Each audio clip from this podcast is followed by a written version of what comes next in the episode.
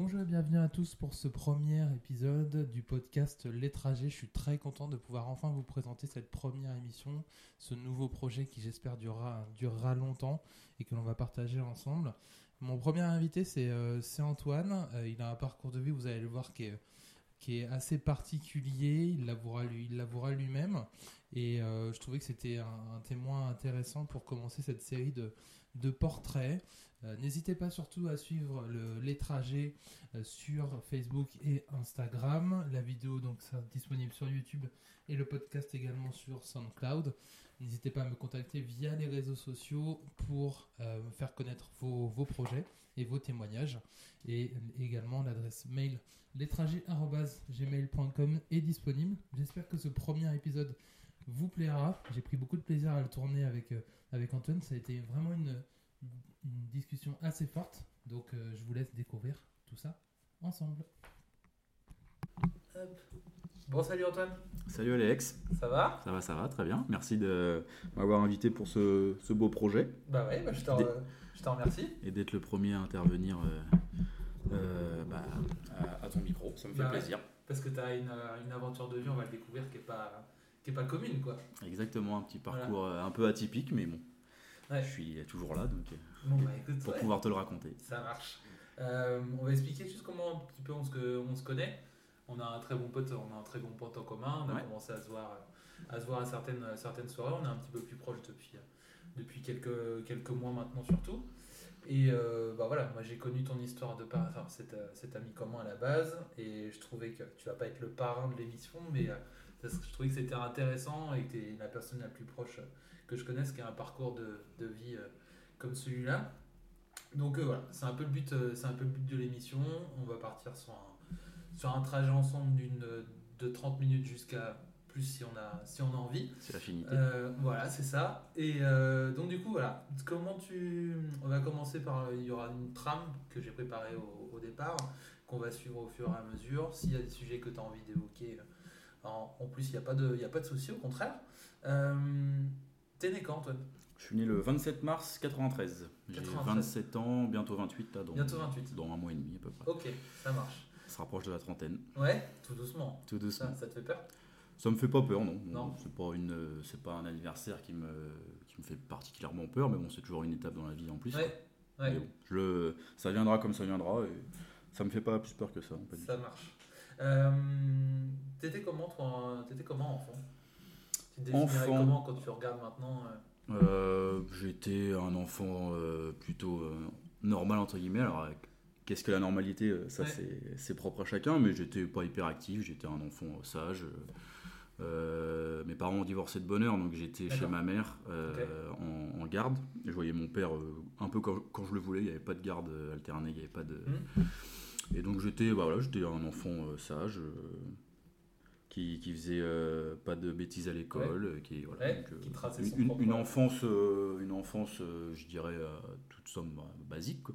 Ouais. Mais voilà, j'étais à Nantes, du coup j'étais à Nantes jusqu'à mes 8 ans. D'accord. J'ai vécu avec ma mère jusqu'à mes 8 ans à Nantes et elle a été mutée au Mans, donc je suis rentré au Mans Mhm. avec elle euh, à, à 8 ans. Mais, je suis né au Mans pour autant. En fait. Je suis né au Mans et je suis parti à Nantes directement avec elle. Depuis tes 8 ans, t'as pas rebougé d'ici? Non, Toujours. euh, Ouais, toujours au Mans, après j'ai bougé pour mes études, mais euh, voilà, une enfance euh, basique en ce moment, voilà. C'est le, le mot qui me vient à l'esprit. Bah non, mais heureuse. Ouais, Mais heureuse. Mais Il voilà. n'y a pas eu de. Ok. Euh, moi, je sais que t'as un petit frère. Je sais pas si t'en as d'autres. J'ai deux demi-frères en fait. T'as deux demi-frères. Ouais, j'ai un, donc, bah, pour moi c'est mes frères. Le terme demi-frère, je l'aime pas trop.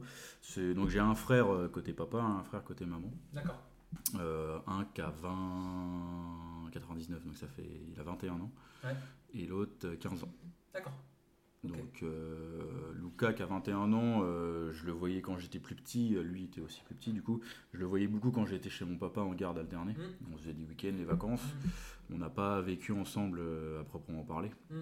Euh, donc c'est vrai que le lien n'était pas forcément euh, euh, un, un lien fraternel très très Ouais. rapproché au début, quoi.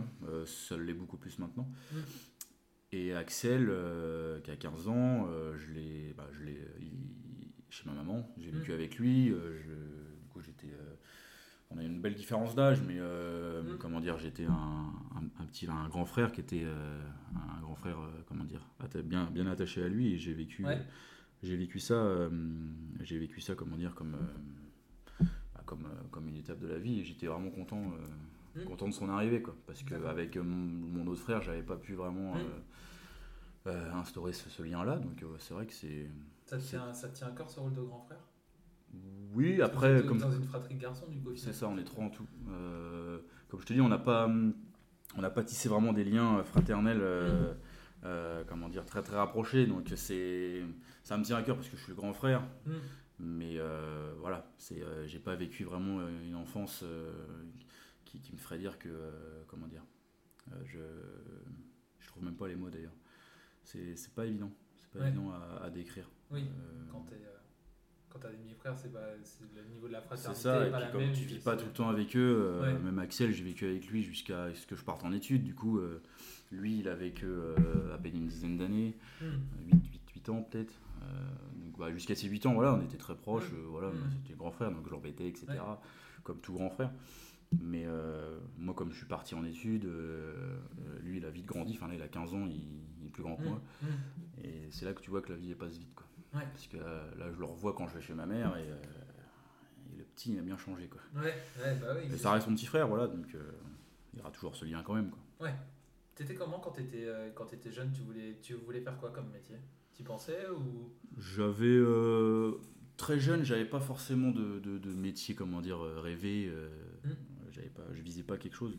Euh, à partir de, de la primaire et du collège, je voulais être architecte. Ah d'accord. Architecte. Euh, ouais, j'ai toujours euh, bien aimé ce métier-là. Euh, mon stage de troisième, j'ai failli le faire d'ailleurs avec une architecte. J'avais un copain, sa maman, elle était architecte. Ça s'est pas fait parce que voilà, les, les... enfin, c'est la vie qui a fait que ça s'est pas fait. Ouais. Mais du coup, euh, du coup après, ce- c'est- enfin, j'ai un peu dévié. Enfin voilà, c'est toujours un métier que j'admire, que Ouais. j'aime beaucoup. Mm. Mais, euh, mais du coup, après, j'ai fait d'autres études. Je suis parti dans le sport, donc Ouais. C'est euh, voilà, c'était ce que je voulais faire euh, euh, le temps d'une période, mais voilà, ça, D'accord. j'ai vite changé de, de voie.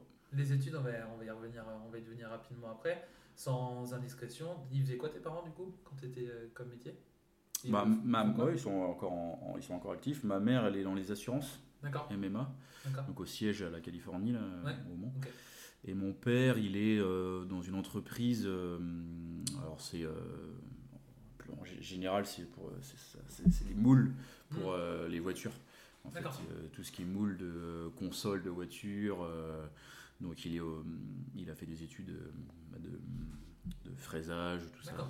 Donc, Il bosse dans, dans ce domaine-là, quoi. Sur le Mans aussi, enfin, dans- en Sarthe. D'accord. Ton... Du coup, les études, on y vient. Tu as suivi, euh, t'as suivi ce cursus normal, tu as eu le, le bac et après tu as suivi des Ouais. études euh, J'ai un baccalauréat scientifique, scientifiques. S. J'étais à Montesquieu au Mans. Euh, et du coup, après, euh, j'avais pas, comment dire, j'avais pas un métier où, euh, enfin, même dès le collège ou dès le lycée, j'avais pas vraiment une voie qui me, qui, qui, qui, tracée. comme ça, qui était tracée. Euh, et J'aime beaucoup le sport, donc Mm. du coup, j'ai fait le lien entre les deux et j'ai fait là, une fac de sport, j'ai fait STAPS post-bac. Donc je suis rentré euh, à 18 ans euh, Ouais. en licence 1 euh, STAPS au Mans. Euh, donc une première année, une belle première année, enfin où le sport était bien présent. Il y avait, on avait une 12 ou 14 heures de sport par, Ouais. par semaine en pratique, plus, plus des cours théoriques bah, en lien avec le sport, que ce soit anatomie, psychologie, etc. Donc ça me plaisait bien. Et après, à partir de la deuxième année, ou, ou le milieu de la deuxième année, il fallait se spécialiser. Donc, Mm. soit pour euh, devenir prof, soit pour faire de la, tout ce qui est APA, rééduc, euh, entraîneur sportif.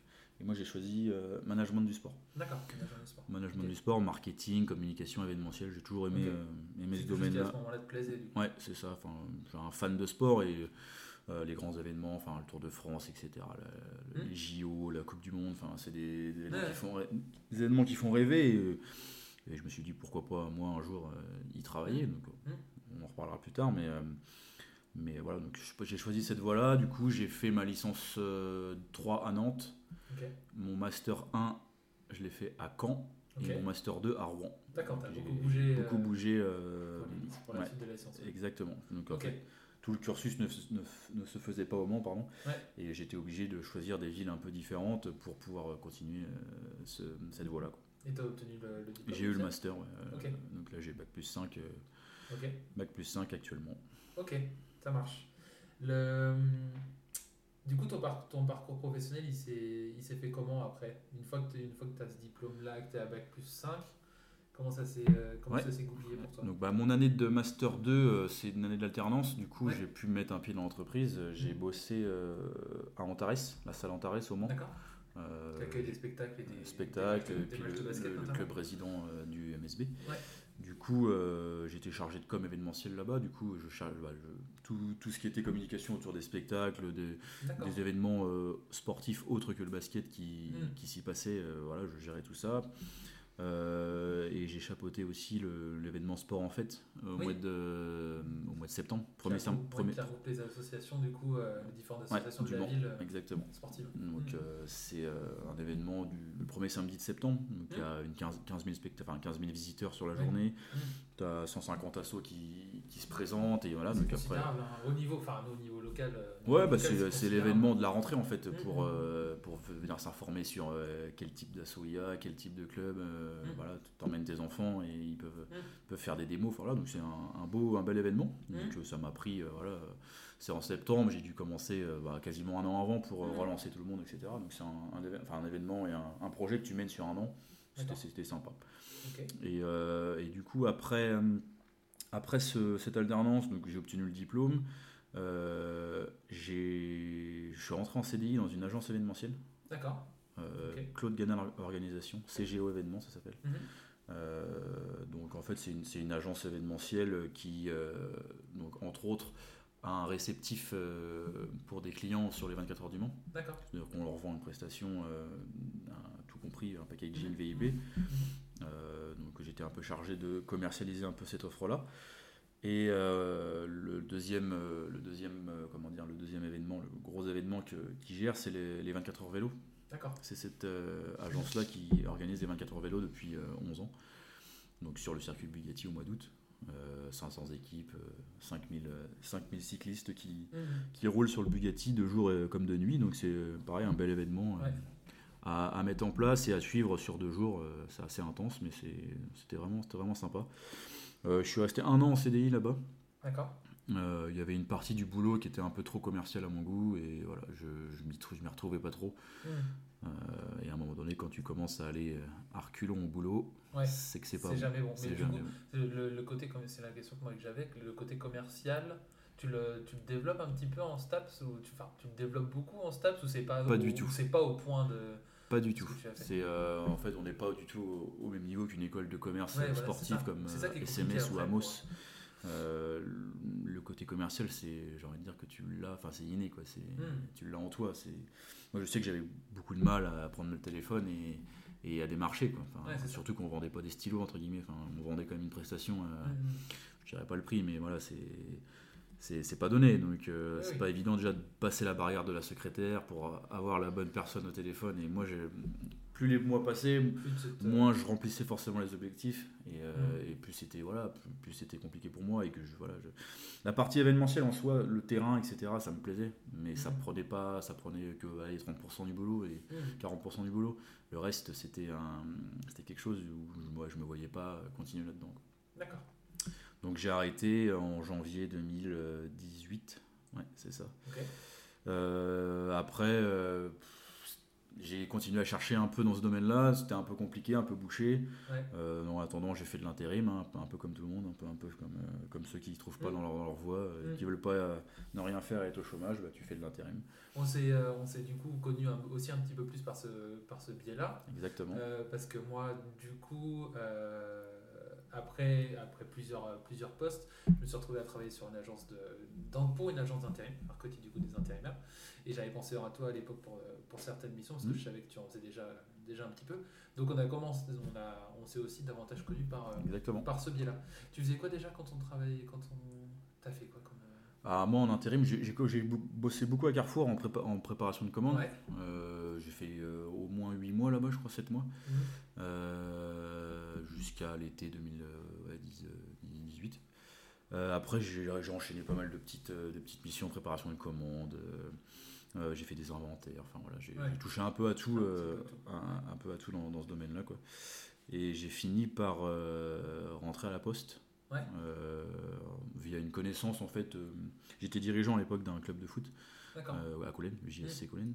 Et du coup, il y a, il y a comment dire, il y a, un, il y a un, autre dirigeant qui, qui, travaille à la poste et du coup, euh, je, euh, il m'a facilité l'entrée, entre guillemets, il avait des besoins sur le moment.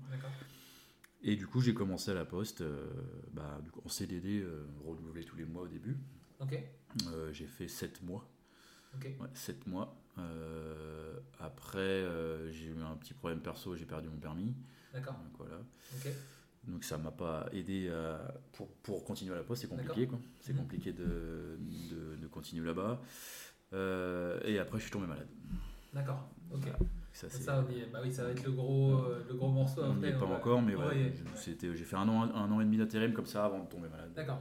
Et du coup, avais quel, tu penses quel regard maintenant, toi, que tu t'es passé par là sur, le, sur l'intérim? Parce que c'est une question intéressante du côté intérimaire, parce que moi, avant de travailler pour, pour pour une agence d'intérim, je, ça m'intéressait de passer de l'autre côté, de voir comment ça se passait. Mmh. En l'occurrence, ça c'est, j'ai bien aimé au départ, mais ça m'a, le milieu, le milieu m'a pas, m'a pas plu davantage que ça. Tu, est-ce que l'intérim? C'est quelque chose que tu, tu regrettes d'en avoir fait? Tu conseilles? Es dans quel, tu, ça t'a apporté quoi toi du coup en... Je regrette pas du tout. Euh, la preuve, euh, j'en fais, actuellement j'en fais encore. Mmh. Euh, non, je regrette pas du tout. C'est que pour, enfin, voilà, pour moi, toute personne qui veut travailler, euh, il s'inscrit à l'intérim, le lendemain, il travaille. C'est ça, euh, sauf que c'est pas du coup la réalité, enfin, c'est pas trop la réalité de ce que j'ai pu en voir. C'est que du coup, tu as des, des, des, intérimaires comme toi qui ont la, qui ont la niaque, Exactement. Et qui font, qui font le minimum syndical. Tout dépend de la personne. Moi, je sais que j'ai toujours voulu travailler, j'ai quasiment jamais été un jour sans travailler. Et donc, voilà, euh, la motivation, si tu l'as, le lendemain, il t'appelle et il te propose une mission. Après, mhm. voilà, il faut que ça te plaise. Mais bon, ça reste du boulot. C'est une question d'envie et de motivation. Question d'envie. Euh, à un moment donné, euh, si, tu es en intérim, c'est que tu n'as pas de CDI, c'est que tu n'as pas d'autres emplois. Donc à un moment donné, c'est peut-être ton dernier recours. Et si tu veux travailler, tu travailles. Quoi. Après, chacun euh, réagit comme, comme, comme bon lui semble. Moi, je sais que ça m'a toujours dépanné. et encore, encore maintenant, j'y suis. Et j'ai un CDI intérimaire maintenant. D'accord, ouais. Donc euh, parce que voilà, parce que le boulot je le fais bien, parce qu'ils sont contents de moi et que, et que derrière c'est un peu plus de sécurité aussi pour moi. Euh, bah voilà, je me rapproche d'un contrat type d'une entreprise. Euh, je suis lié, je suis lié à eux maintenant. Et... T'as vécu comment le passage du coup d'un poste pérenne en CDI dans l'événementiel à l'intérim du coup Pas, bah, déjà au niveau du salaire je gagnais plus. Donc en fait je me là-dessus. Euh, j'ai bac plus 5, mais en CDI, j'étais payé euh, une misère, pour ne pas le dire. Euh, du coup, quand j'ai commencé l'intérim, bah, comme tu connais, avec les, les, indemnités de fin de mission, tes congés payés, etc., je me faisais des salaires à 2000 des fois à Carrefour. D'accord. Donc, bah, en fait, quand, tout en essayant de chercher un autre travail à côté, quand tu as 2000 euros qui tombent tous les mois, tu vas pas chercher ailleurs. C'est un boulot qui n'est pas le plus dur, qui n'est pas le plus chiant. Donc voilà, moi ça me, ça me convenait comme ça. Et, euh, et, voilà, et donc euh, je j'ai pas, j'ai pas mal vécu le fait de plus être en CDI, de plus avoir de, de situations. J'étais encore jeune, hein, j'avais 23 ans. Euh, je me suis dit que voilà, j'avais encore le, temps de trouver et j'ai encore le temps de trouver actuellement. D'accord. Et du coup, là, tu cherches toujours quelque chose ou Non, j'ai beaucoup, j'ai beaucoup, j'ai beaucoup, enfin, j'ai stoppé, enfin, j'ai stoppé, j'ai pas stoppé à 100%, mais j'ai j'ai arrêté de suivre ce qui se passait dans l'événementiel, surtout en ce moment avec la conjoncture actuelle. C'est compliqué. Enfin, mm. Déjà que c'était un, comment dire une voie qui était un peu bouchée euh, ça l'est encore plus. Donc après je suis pas contre une opportunité hein, euh, mais je suis pas tous les jours à regarder ce qui se passe et on verra bien. Je, je, suis pas fermé mais c'est un peu compliqué quoi je hmm. me plais bien dans, ce que je fais actuellement euh. d'accord dans ton parcours de vie du coup on l'a brièvement évoqué auparavant on va l'évoquer maintenant dans les les grandes largeurs. Il y a un événement du coup euh, très particulier qui t'est euh, qui t'est arrivé. Tu peux nous euh, nous raconter un petit peu? Ouais ouais donc on est en juillet 2019. L'été bon voilà moi j'étais tu travaillais en intérim? Je faisais quelques missions, mais la, poste m'avait arrêté au mois d'avril. Du coup, je n'avais pas d'émissions tous les jours, donc je profitais un peu de l'été quand même. Et donc, on est le 23 juillet, le jour où je fais une prise de sang un peu, euh, Euh, banal, mais suite en fait, euh, j'avais remarqué que j'avais des bleus sur le corps. Ouais. Je me suis posé la question, mais sans trop, euh, sans trop pousser le truc. Je savais pas trop ce que c'était, donc j'ai vu mon médecin euh, qui m'a dit que c'était pas normal d'avoir Mhm. des bleus comme ça qui apparaissent sans se cogner, sans tomber. Et du coup, euh, j'ai fait euh, une prise de sang le, un mardi matin, 23 juillet, euh, qui s'est avérée pas bonne du tout. Euh, je me rappelle, hein, j'étais à 14h, j'étais chez mon kiné parce que j'avais un problème à l'épaule à l'époque. Euh, je devais faire une séance et euh, mon, mon médecin, bah, même pas, le, le CHU d'Angers m'appelle. Euh, pour me dire euh, Monsieur Cheval, on a reçu votre prise de sang du labo du Mans qui est pas bonne du tout. euh, avec, enfin voilà, on vous le dit clairement, une suspicion de cancer, suspicion de leucémie. Mhm. Euh, Enfin, suspicion, on en est sûr. Par contre, on ne sait pas trop laquelle. Mais voilà, vous êtes Mhm. gravement malade. Euh, faut venir à Angers tout de suite. T'es dans quel état d'esprit toi du coup? T'es sonné? Ouais, c'est compliqué. C'est très dur. C'est compliqué. enfin, j'ai eu. J'ai pas une vie. Enfin, c'est pas facile. Je veux pas dire que je suis plus à plaindre, mais j'ai eu du parcours, un parcours, un parcours de vie compliqué. Et enfin, cette, euh, quand on, quand on t'annonce ça euh, un mardi après-midi, alors que tu penses aller faire ton kiné tranquillement, euh, c'est compliqué. quoi. C'est Mm. compliqué. Donc, ma copine est venue me chercher. elle m'a emmené directement à Angers. J'ai même pas le temps de faire des affaires. Ouais. J'arrive, je suis arrivé au CHU, dans le service du sang. Et du coup, bah voilà, j'en suis ressorti que 6 semaines, six semaines après, je crois, la première fois. D'accord. Donc bah voilà, c'est coup de massue dans, dans le sens où tu t'y attends pas. Quoi. C'est, Mhm. Quand on te met le. Quand on te pose le mot cancer comme ça euh, Ouais. sur la table, euh, C'est clair. c'est compliqué, t'as 25 ans, euh, tu te dis euh, qu'est-ce qui se passe quoi Ouais. Qu'est-ce qui se passe? J'en ai pas assez vécu avant encore, il fallait qu'il y ait cette étape-là. Après, je me dis c'est le destin, mais bon, c'est Ouais. sur le moment c'est compliqué. Mhm.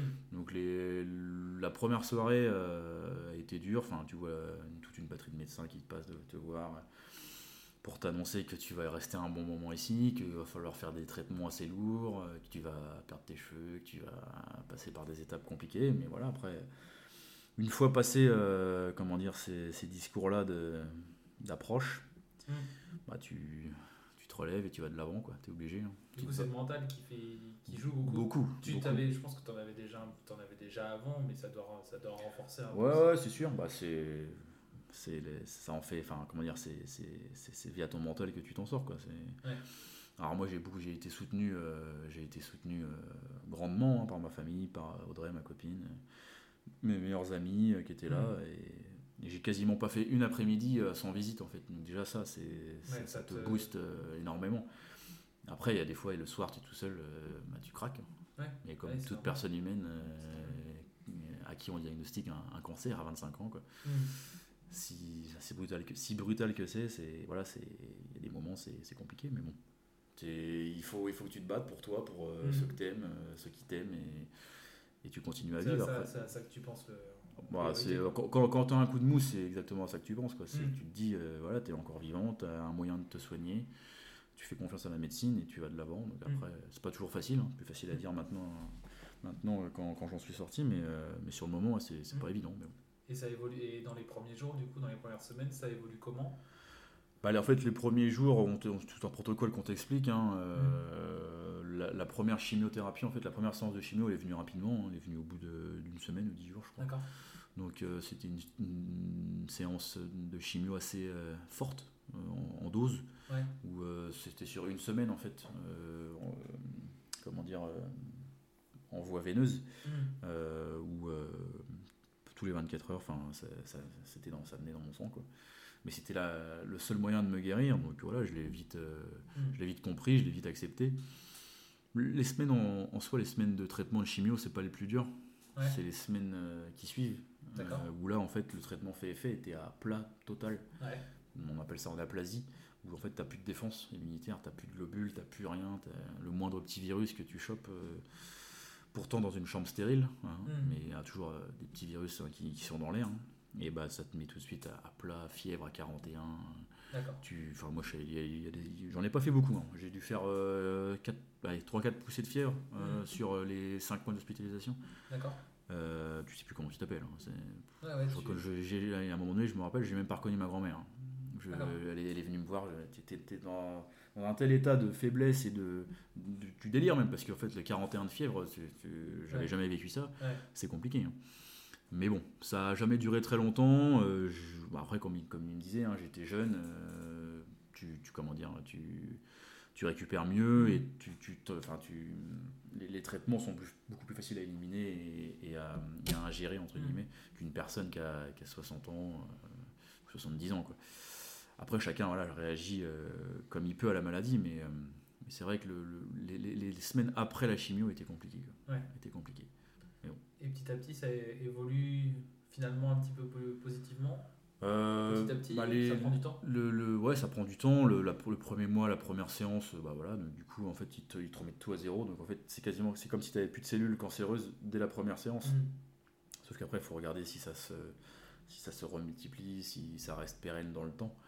Euh, le deuxième mois, pareil, je fais une séance et à un moment donné, euh, je crois que c'est au mois d'octobre, ils me disent euh, que dans le sang tout va bien, il n'y a plus de traces, c'est Mhm. invisible au microscope, invisible euh, voilà, même à l'œil nu. enfin. Et par contre, dans la moelle osseuse, là où le- le- la maladie s'est développée, le- les traces de cellules cancéreuses restent visibles et restent à un Mhm. certain pourcentage, D'accord. et malgré la chimio. D'accord. Donc là, il- on est en octobre, hein, fin octobre. Ils ont Donc évoqué. là, quand t'es fin octobre, on est, euh, ça t'est arrivé le 23 juillet. Je suis à donc ça trois fait mois déjà, déjà 3 mois du coup. que Trois t'es- mois après, j'ai eu des, per- des permissions de rentrer à la maison, donc j'ai pas fait trois mois euh, Ouais. Oui, non, mais mois Ça fait euh, trois, trois mois qu'on a constaté la, la- la maladie. Et là, donc fin octobre, on m'annonce que, euh, bah, que le traitement est peut-être plus si efficace que ça et qu'il faudra évo- évoquer la greffe. D'accord. une greffe de moelle osseuse.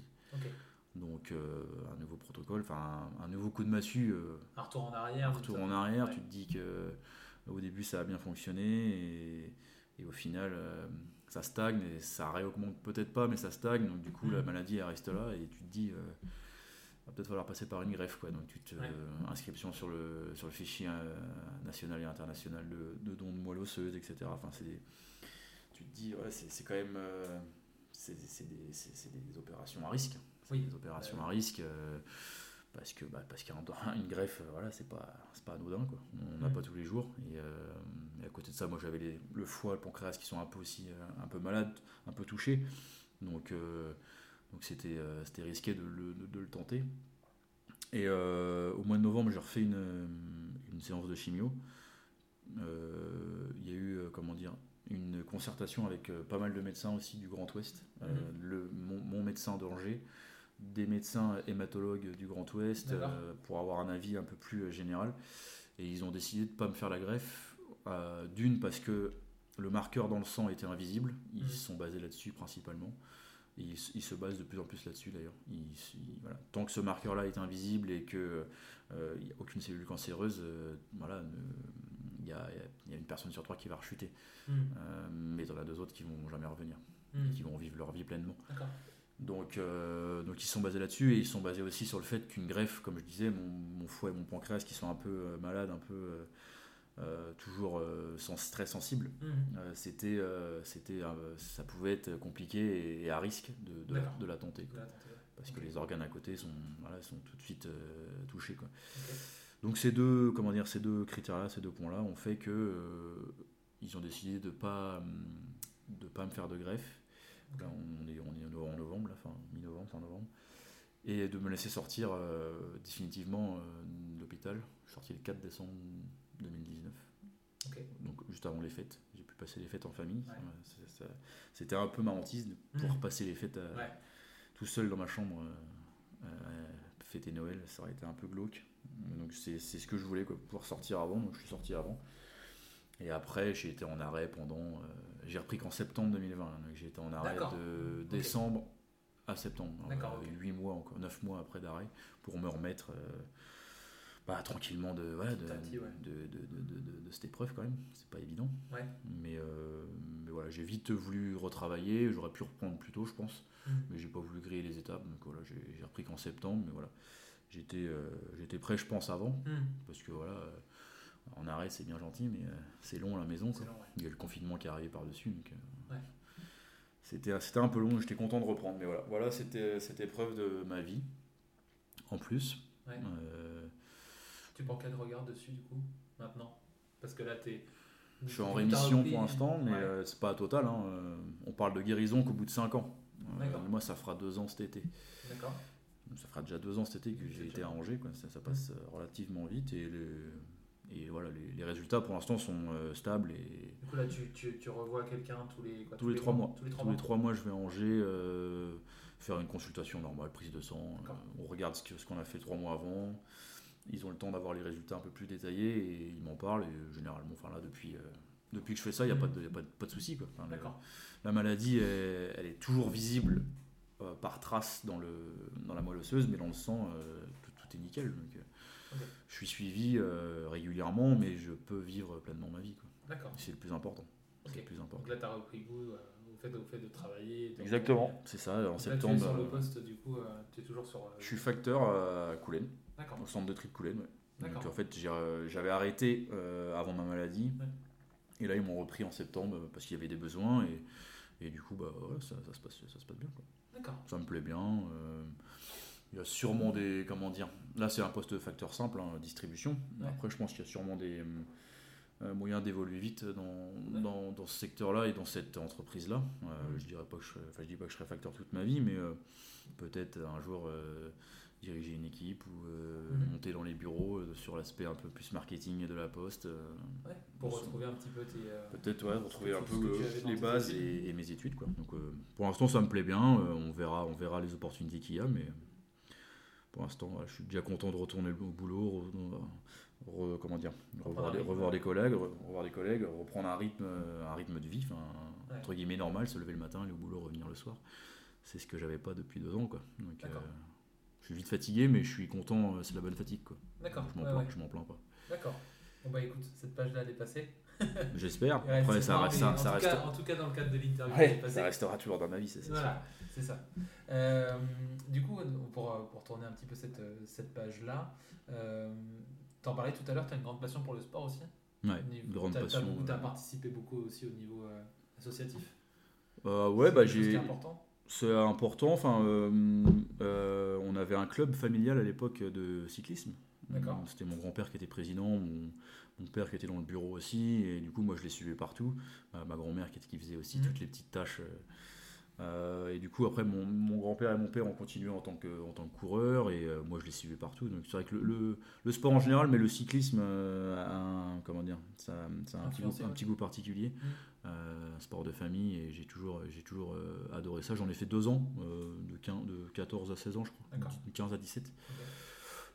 J'ai eu les petits pépins physiques encore une fois, donc euh, j'ai pas pu en faire euh, en, en compétition comme je le voulais, mais euh, voilà, j'ai toujours ce sport en tête et ça me tient particulièrement à cœur. Après, en, termes d'associatif, bah, comme je te dis, j'étais dirigeant à, à Coulennes euh, il y a trois ans, où Mhm. j'étais euh, comment dire avec euh, l'équipe senior B. J'étais sur le banc avec eux, donc j'étais dirigeant. Enfin, il y avait le coach et, et moi, donc je faisais tous les déplacements avec eux, je préparais les avant-matchs avec le coach, etc. Donc c'était. C'était ouais, c'était un milieu qui me plaisait bien. J'ai pris un peu de recul maintenant, mais euh, mais ouais, le, le sport, le milieu associatif, mais le sport en général, c'est, quelque chose qui me Les grands, événements, les grands événements, Les grands compétitions, événements, puis mais tout type de, tout type tout de type sport. de sport. Enfin, moi j'adore ça. Quoi. Je pourrais passer mes, mes week-ends et mes, et mes soirées à, passer- à regarder du sport, mais euh, que ce soit de la fléchette, euh, du, du billard, du bowling, jusqu'au match de foot. Quoi. C'est, une passion qui me, qui me suit depuis que je suis euh, ado et depuis, Ouais. depuis que je suis. euh, C'est est contagieuse exactement. est. Et depuis que je suis à la fac, quoi. Enfin, c'est vraiment là que ça s'est décuplé encore plus. Quoi. D'accord. Donc, euh, ouais, c'est vraiment une, une grande passion. Une question un peu diverse maintenant. Est-ce qu'il y a des. euh, là, comme ça, je sais que je t'ai pas donné la trappe pour te préparer, mais il y a une chanson qui te suit ou pas depuis euh, que t'aimes bien, de temps en temps écou- écouter? Une chanson qui me suit, après, ça, pareil, ça évoque un événement qui n'est pas forcément Ouais. euh, heureux. C'est la chanson euh, Para- Paradise de Coldplay. D'accord, ok. Euh, en fait, c'était la, la chanson préférée d'un de mes meilleurs amis qui est décédé à 18 ans D'accord, euh, d'une- crise cardiaque euh, sur, le terrain, sur un terrain de basket. d'accord.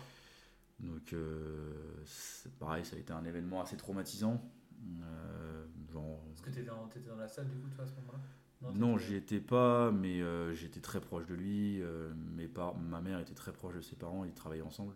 D'accord. Euh, et j'ai été le premier au courant quasiment euh, après sa famille. Quoi. Enfin, Ouais. Donc ça a été compliqué à vivre. Euh, ça l'est encore des fois de temps en temps. Enfin, j'ai toujours, euh, bah, je l'oublierai jamais, ça c'est impossible. Ouais. Mais il y a toujours, euh, y a toujours bah, des, des dates clés, des dates anniversaires qui me font penser à lui, des choses du quotidien. Et, et cette chanson-là en particulier Mhm. qui me suit et qui me suivra toujours. Quand ça va pas, des fois je l'écoute et ça Ouais. me fait penser à lui. et voilà. Après, Ouais. c'est pas, ça me rend pas plus malheureux que ça, mais ça me fait du bien de l'écouter des fois, quoi. Et c'est cette chanson-là qui me suit, euh, qui me suivra, bah, qui me suit depuis euh, l'adolescence et qui me suivra un bout de temps, je pense. Je me souviens avoir joué contre, contre lui. On peut dire son nom Prénom, non pas? Romain, ouais, Ouais. Romain Girard, il était au SCM à l'époque. Ouais, j'avais joué, contre- j'avais joué contre lui, moi, du coup, je me souviens. J'avais déjà joué contre lui. Je me souviens, Un peu le même un gabarit que toi. euh, Gaucher. Ouais, un peu Gaucher, le- un il- grand, Il m'en a euh, il m'en a mis beaucoup sur la tronche aussi. Un grand, bon grand. ouais. Je l'aimais pas, je l'aimais pas trop parce que c'était une belle personne de ce que j'en ai vu, en tout cas sur le terrain. Bah, par contre, je l'aimais pas trop dans le jeu parce qu'il me mettait vraiment, vraiment des sauces. Donc c'était c'était un peu compliqué. Mais c'est vrai que c'était un. Mais c'est vrai que pareil, quand je l'ai appris ça, bon, on se connaissait pas encore à l'époque, Ouais. mais euh, c'est vrai que ça, dans le milieu local, on a commencé à entendre parler un petit peu lui, parce qu'il avait un vrai, un, un vrai talent quand même, euh, qui était, Mmh, bah, qui était il, certain. Quoi. il- il allait euh, normalement être en réserve du MSB. hein. Donc euh, voilà, c'était euh, c'était un peu. Euh, Ah, c'était un choc, oui. Donc ça a fait vite le tour, euh, vite le tour bah, de, de tous les clubs de basket, etc. Etc. Et on- les, les hommages qui lui ont été rendus ont vraiment été à la hauteur. C'est, et ça, j'oublierai pas, ça c'est sûr. Il y a eu des tournois du coup qui ont été organisés, qui sont toujours peut-être Euh, alors, ça, je sais plus du tout. Je sais qu'il y a eu des matchs euh, en son honneur. euh, la, la minute de silence a été respectée euh, dès, le- dès le dimanche d'après, en fait. Mmh. Et euh, rien que ça, c'est, euh, c'est, un bel hommage, je trouve. Ouais. Euh, après, voilà, il connaissait pas mal de monde, je pense, donc, euh, Mm. et, lui- et pas mal de monde le connaissait, donc c'est, sûr que ça a touché pas mal de gens. Je sais qu'à l'ancienne salle Goulomès, je crois, au SCM, Ouais. ils, avaient, Ouais, c'est vrai. Qui n'existe plus depuis. ils avaient retiré son maillot Ouais. et ils lui avaient fait une, une, enfin, une, une banderole, entre guillemets. Mm. Donc, hommage, donc voilà, c'est, toujours des trucs qui restent, c'est pas grand chose, mais bon, on pensera à lui comme ça, quoi.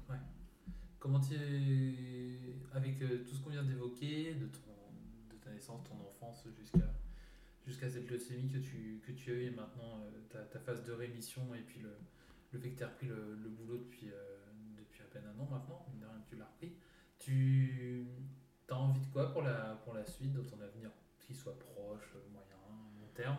Tu es plus dans, t'es, t'es ancré dans le présent ou tu es plus dans le dans une démarche active de, de voir la Alors, suite, il, comment ça y va a, se tu- il y passer a toujours des projets, après, euh, oui, j'essaie de vivre l'instant présent, Mm. parce que, comme je dis, hein, la vie, elle a failli s'arrêter, donc euh, on essaye de, Mm. vivre euh, au jour le jour, d'être heureux au jour le jour, et de... Et de après, voilà, tu, tu te projettes forcément, enfin, avec Audrey, on a, on a des projets, hein, des projets de maison, des projets d'enfants, enfin, c'est normal, j'a- j'approche Ouais. la trentaine, donc Ouais. c'est pas que ce soit une, un- une date clé, Ouais. mais c'est le processus de la vie qui fait Mm. ça, et... Et voilà, donc maintenant que j'ai traversé cette, cette étape-là, cette épreuve-là, même si c'est pas fini, euh, je suis obligé d'aller de l'avant et c'est ce que j'ai envie aussi, donc euh, que ce soit professionnellement euh, ou sentimentalement dans ma vie.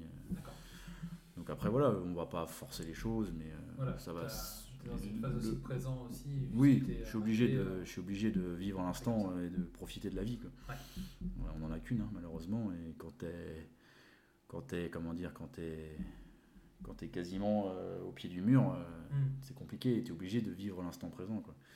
Donc c'est un peu euh, c'est un peu ce que j'ai comment dire c'est ce qui me traverse l'idée enfin la tête maintenant c'est de, ouais, de vivre le vivre le vivre au jour le jour vivre l'instant présent tout en se projetant Ouais. au boulot avec une maison avec des, les- futurs enfants ça c'est normal Ouais, j'ai l'âge aussi qui fait que c'est Ouais, que tu y arrives petit à petit dans ces, exactement dans ces phases-là. exactement Ok, t'as, euh, tu, je me souviens que tu, dans les échanges qu'on avait pu avoir pour préparer un petit peu l'émission, je ne l'ai pas noté ici, mais euh, je demandais si tu avais des projets, euh, des, des réactions à sujet d'actualité. Tu voulais un petit peu parler du, tu voulais un petit peu parler du, on est obligé d'y passer un petit peu, mais Ouais. du, euh, tu voulais Le un petit fameux peu parler confinement. du le fameux confinement, le fameux Covid aussi, parce que Ouais, bah, c'est- de rien, ça a aussi eu un impact aussi dernièrement sur, sur toi. Bah en fait moi euh, oui moi je l'ai eu euh, je l'ai eu l'été dernier. Ouais. Euh, bon après j'ai pas eu une forme grave donc euh, mais bon je l'ai eu comme beaucoup de Français. Mm. Une épreuve de plus à passer. Ouais. C'est vrai que c'était pas assez encore. Ouais. mais euh, après euh, en, en soi le Covid ou le confinement je l'ai vécu. Enfin moi j'étais en arrêt encore quand ça a commencé donc ça Mm. m'a ça a pas changé trop ma façon de vivre. Ouais. Je- j'en faisais déjà pas beaucoup donc voilà, j'en- je sortais pour les, les choses basiques, aller faire les courses, ma petite sortie une Mm. heure autour de chez moi, et puis voilà quoi. Après, après ce que je pense de- du Covid, pff, c'est compliqué, enfin on n'était pas préparé à ça quoi. Ouais. Je pense que une épidémie comme ça, euh, moi j'en ai jamais vécu, euh, un bon nombre de Français en ont jamais vécu. C'est pas sûr qu'on en arrivera même encore après, du coup, mine de rien. Ouais, je pense que si, enfin. Ouais. Après, voilà, on disait qu'il y en avait une tous les 100 ans. Enfin, avant, c'était Mm. euh, la, la grippe, je sais plus quoi. Enfin, donc là, on, on la vit. Mm. On apprend à vivre avec. On sait, enfin, le gouvernement lui-même ne sait pas trop euh, Mm. ce que c'est. ne- Il est obligé de, comment dire, de prendre des décisions, Tâtonner, ouais. de tâtonner, de prendre des décisions, les bonnes, les pas bonnes, on sait pas trop. Euh, Il y, a forcément, euh, il y en a forcément encore péristes de tout ça. Les restaurateurs, les bars, euh, les bars etc. Les, Mm. les étudiants, beaucoup Mm. d'étudiants. Enfin, moi, je, je pense beaucoup aux étudiants. Mon frère, euh, qui est en études, Mm. et euh, ils sont en détresse sociale, c'est c'est affolant. Quoi. C'est, Mm. Euh, euh, être, être chez toi dans ton 10 mètres carrés, enfin, ça dépend ce que tu as comme appart, mais euh, généralement, tu as un petit appart, tu es loin de ta famille, euh, tu dois faire euh, 8 heures de visio tous les jours euh, pour suivre un cours. Euh, c'est compliqué, quoi. je me mets à leur place, je sais pas si j'aurais réussi. Quoi. Et je pense qu'il y en a Mm. beaucoup qui saturent. Mm. Je dis pas qu'ils sont laissés pour compte, parce que le gouvernement, encore une fois, il essaye de faire euh, ce qu'il peut, et pour tout le monde, et pour contenter pour Mm. tout le monde. Enfin voilà, c'est quelque chose que tu pouvais pas prévoir, c'est compliqué. Mais c'est vrai que les étudiants, euh, je, enfin, je me mets à leur place, j'aurais pas aimé vivre euh, à cette, enfin, à cette période-là euh, voilà, à leur place. Quoi. C'est, c'est- c'est- je pense que c'est compliqué. Mais bon, malheureusement, on est obligé de se plier Mm. à tout ce qu'on nous dit. Je pense que le confinement, même s'il y en a certains qui disent que c'est pas forcément la bonne solution, Semble inéluctable. voilà, si type, ben, quand euh, les deux qu'on a fait, euh, c'est comme ça que tu essayes de contenir un peu le, Mm. le virus et c'est comme ça que tu peux euh, isoler plus facilement aussi. Mm. Donc euh, voilà, c'est euh, un avis vraiment tranché. Enfin, j'en ai, j'ai pas Non, vraiment d'avis tranché, mais, euh, mais Ce qui m'intéresse, moi, par contre, c'est quand ça sera terminé, en espérant que ça se termine le plus vite possible, c'est la, la première chose que tu as envie de faire. la première chose que j'ai Ouais. envie de faire, Un truc que tu. J'y j'y ai pensé tout le temps pendant, pendant le Covid. aller Tout voir un match de foot Ouais, allez, voilà. On, est- on retrouve le sport à Marseille. à Marseille. Ok. Fan de Marseille que je suis, ouais, bah, vivre un, bah, revivre un peu les- ces émotions-là que qu'on vit plus. Enfin, regarder un match à la télé, c'est d'une tristesse maintenant. Ouais. Après, voilà, on est obligé de passer par là, mais euh, vivre un match de foot. Alors, que ce soit dans un stade ou entre copains, mais vraiment vivre euh, le truc euh, avec Mm. cette ambiance-là qui, qui suit tout ça. quoi. Mm. Mm. Pour l'instant, on n'y est pas. Mais. Ce sera pas forcément le truc euh, qui va être remis en place tout de suite. quoi. Il, y aura, il y aura autre chose à faire avant, mais bon, clair. on verra bien. J'ai une dernière question pour toi, et après on va, on va dire au revoir à, tout le monde sur, euh, sur ce podcast, en tout cas pour la première émission, parce qu'il y en aura d'autres.